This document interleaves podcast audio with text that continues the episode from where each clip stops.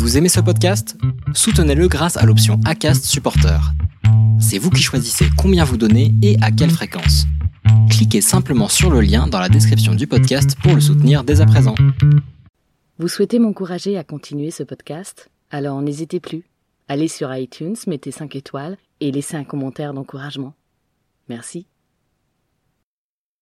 Bonjour et bienvenue dans Rester dans le flot. Lors du premier épisode de la thématique Les temps forts de ma vie, j'avais dû me résoudre à scinder l'épisode en deux parties. Souvenez-vous, je vous racontais quelques anecdotes de mon enfance pas très reluisantes pour que vous visualisiez bien ce qu'est l'inceste pour une petite fille. Je ne recommencerai pas à vous faire part d'images difficiles qui, selon moi, ne sont pas nécessaires cette fois-ci pour vous parler de la différence entre pédophilie et pédosexualité. Si je regarde la définition du terme pédophile, avant même d'ouvrir le lien Wikipédia sur Google Chrome, je constate cette information. Préoccupé par une situation d'enfant en danger ou en risque de l'être, un numéro d'appel totalement gratuit est à votre disposition, suivi d'un lien vers le Service national d'accueil téléphonique pour l'enfance en danger, le SNATED. Oui, nous sommes les rois de l'acronyme en France. Je vous copie-colle ce lien sur mon site web pour que vous puissiez l'utiliser si vous estimez en avoir besoin. Je tiens à noter que sur aucun autre site de recherche tel que Quant, Bing ou DuckDuckGo ne se trouve cette information en lien, ce qui est bien dommage. Chers amis navigateurs, je vous invite à l'insérer. Enfin, il est important de ne pas confondre inceste et pédophilie. Comme on le trouve écrit sur le site de l'association L'Ange Bleu, dont le credo est Faisons parler le silence, les incestueux ne sont pas tous nécessairement pédophiles.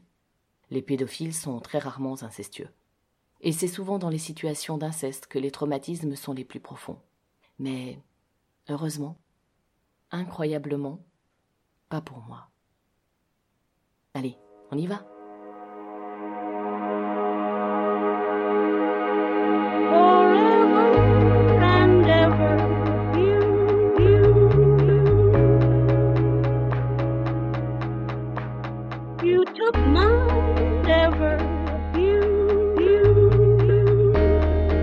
Bonjour et bienvenue dans Rester dans le flot, podcast où je me raconte et partage avec vous mon parcours de vie et de résiliente.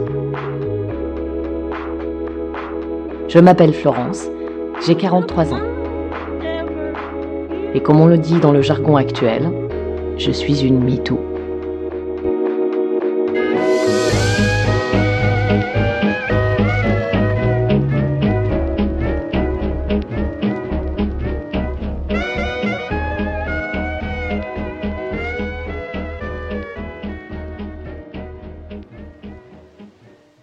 Bonjour.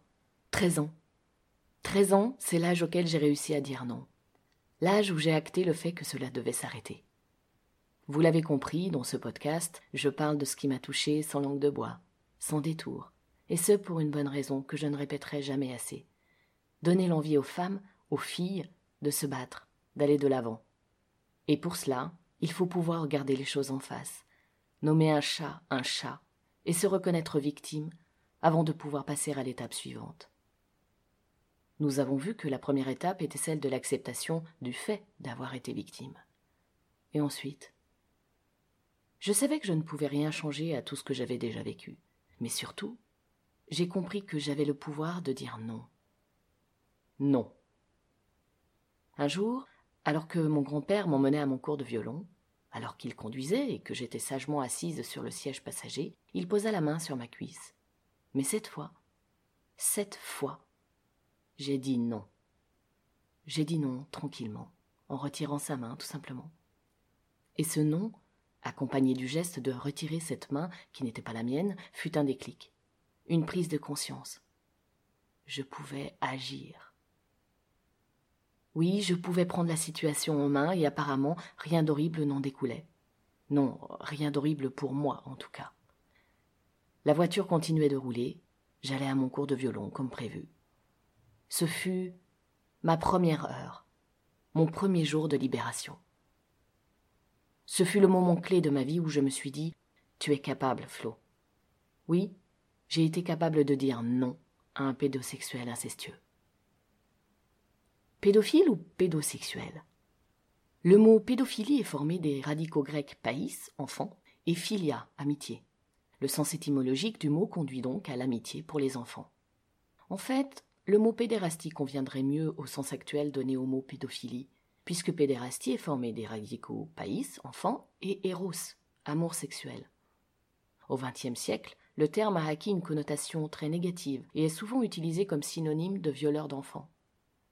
Le terme pédophilie peut également être utilisé pour désigner la pornographie mettant en scène des enfants et la consommation de celle-ci. L'expression pédocriminalité est parfois employée pour qualifier les délits relevant de la pédophilie, qu'il s'agisse d'abus sexuels ou de pédopornographie. Enfin, d'une manière générale, il est inscrit sur Wikipédia que la pédophilie est un trouble mental caractérisé par l'attraction sexuelle persistante d'un adulte envers les enfants prépubères. Cette attraction doit par ailleurs être associée à une souffrance cliniquement significative ou à une altération du fonctionnement social, professionnel ou dans d'autres domaines importants. Ce trouble peut toucher des hommes et des femmes. Ce type de préférence est reconnu comme une perversion sexuelle, paraphilie, et les activités s'y rapportant sont condamnées par la loi, notamment en raison du fait qu'une personne n'ayant pas la majorité sexuelle ne peut apporter un consentement éclairé. Les passages à l'acte de pédophile, soit les relations sexuelles entre un adulte et un enfant, par définition au-dessous de la majorité sexuelle, constituent juridiquement des abus sexuels sur mineurs. Voilà, merci Wikipédia. Mon grand-père souffrait donc d'une altération du fonctionnement social. Sur le coup, je n'ai pas compris ce que j'ai lu. Je me disais sincèrement que non. Non, il n'avait rien de tout ce qui était décrit là. En tout cas, pas à première vue. Et je peux vous parier que pas mal de femmes ou de jeunes filles actuellement vous diraient la même chose de leur bourreau. Le beau-père, le meilleur ami des parents ou leur oncle n'ont absolument aucun symptôme aucune altération visible du jugement ou de je ne sais quoi. Hormis le fait de ne pas mettre la barrière qu'ils sont censés mettre avec celles et ceux qui deviennent leurs victimes. Et c'est justement ce point dont beaucoup de victimes n'ont pas conscience, se mettant elles-mêmes à la place du bourreau, s'accusant elles-mêmes, se disant que c'est de leur faute à elles. Je veux juste dire qu'ils sont nombreux, ces invisibles au comportement on ne peut plus normal à nos yeux, à omettre d'instaurer une barrière entre leur désir sexuel et ce désir qu'ils projettent sur les enfants. Ils sont tout ce qu'il y a de plus normal, c'est aussi simple que cela, et de ce fait, personne ne peut dire à cent pour cent qu'il n'est pas voisin ou parent d'un individu incestueux et ou pédophile, femme ou homme. Et là, vous vous dites, elle est dingue. Elle est dingue. Pourquoi nous mettre le doute comme cela au sujet d'hommes ou, de personnes dans notre entourage proche? Pourquoi nous dire que nous avons autour de nous quelqu'un susceptible d'être incestueux ou pédophile? Alors, je vous rassure, ce que je viens d'énoncer n'est absolument pas ce que je dis. Je ne parle pas d'une accusation contre tous les hommes ou les personnes de votre entourage. Je n'ai pas non plus dit que vous étiez forcément entouré d'une personne susceptible d'être incestueuse ou pédophile, voire pédosexuelle. Non. Pas plus que je n'ai dit que cela concernait seulement les enfants de genre féminin. Cela concerne aussi les garçons, ou qu'une seule classe sociale est concernée. Non, elles sont absolument toutes concernées. Donc non, je ne souhaite pas que vous vous méfiez de tous les hommes qui vous entourent. Moi-même, je ne le fais pas et je ne l'ai jamais fait pour mes enfants alors que j'avais toutes les raisons du monde de basculer dans ce comportement-là. Non, je ne me méfie pas d'autrui pour mes propres enfants et je ne veux pas passer ma vie à me méfier d'autrui.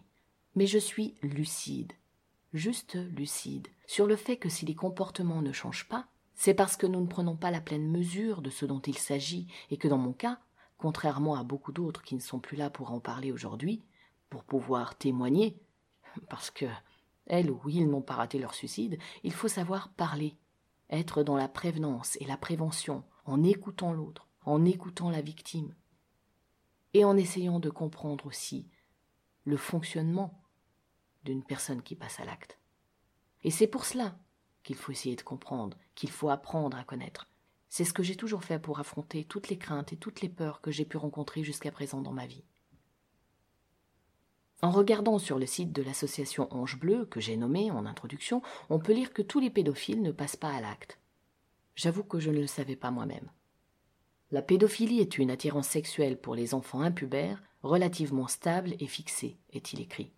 Je vous passe les détails sur les différentes sortes de pédophilie existantes, les boy lovers, les girl lovers, ceux attirés par des tranches d'âge spécifiques ou des traits physiques particuliers, les exclusifs, les préférentiels ou les non préférentiels, les pédophiles amoureux qui ne passent pas à l'acte, etc. D'après les recherches et les témoignages de victimes, comme d'adultes pédophiles d'ailleurs, les attirances ponctuelles seraient les plus répandues et beaucoup plus qu'on a pu le croire. Cette présence d'attirance ponctuelle ne veut pas dire que les personnes concernées sont pédophiles, car la pédophilie, à proprement parler, comme on l'a dit, suppose la fixation et le caractère récurrent des fantasmes sexuels impliquant des enfants. Récurrent.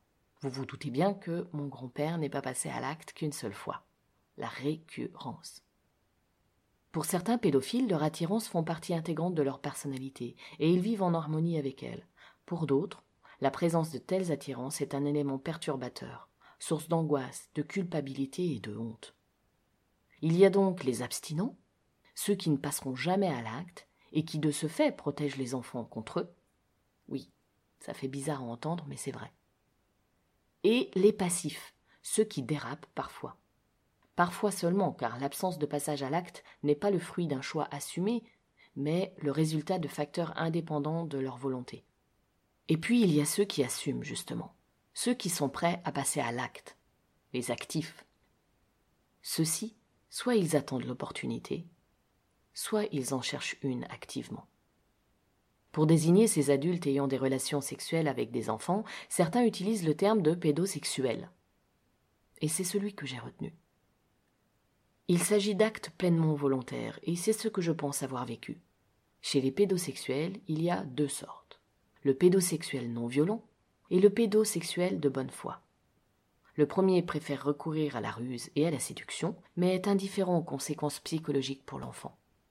Le second pense sincèrement que les relations sexuelles que l'enfant accepte d'avoir avec lui ne lui sont pas néfastes, et il ne mesure donc pas la nature des risques qu'il fait encourir à l'enfant. Alors, à quoi ai-je donc bien pu avoir droit? Au pédosexuel non violent ou au pédosexuel de bonne foi? Franchement, entre nous, je n'en sais rien. Même si je penche pour le premier, le rusé. Philippot. C'est comme cela que s'appelait mon grand-père, Philippot. Autrement dit, Philippe en français.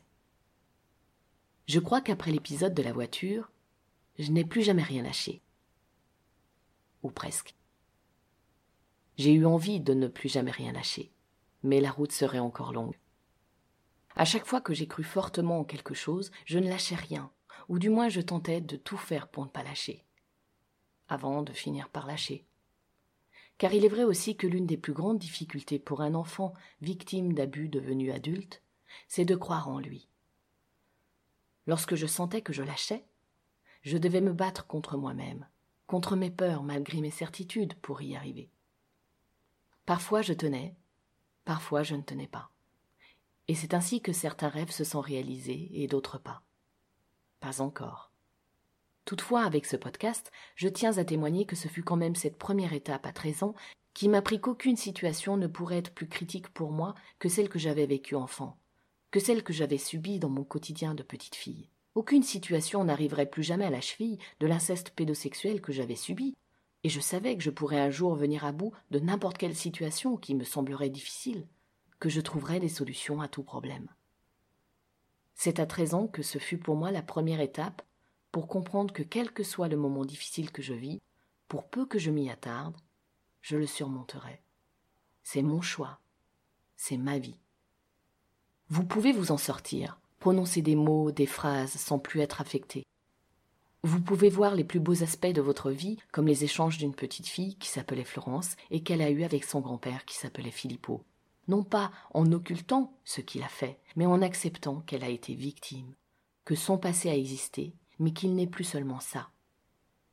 En ne ressentant plus de souffrance, plus de gêne, et en s'arrêtant tout à fait normalement sur tous les bons moments qui eux aussi ont existé.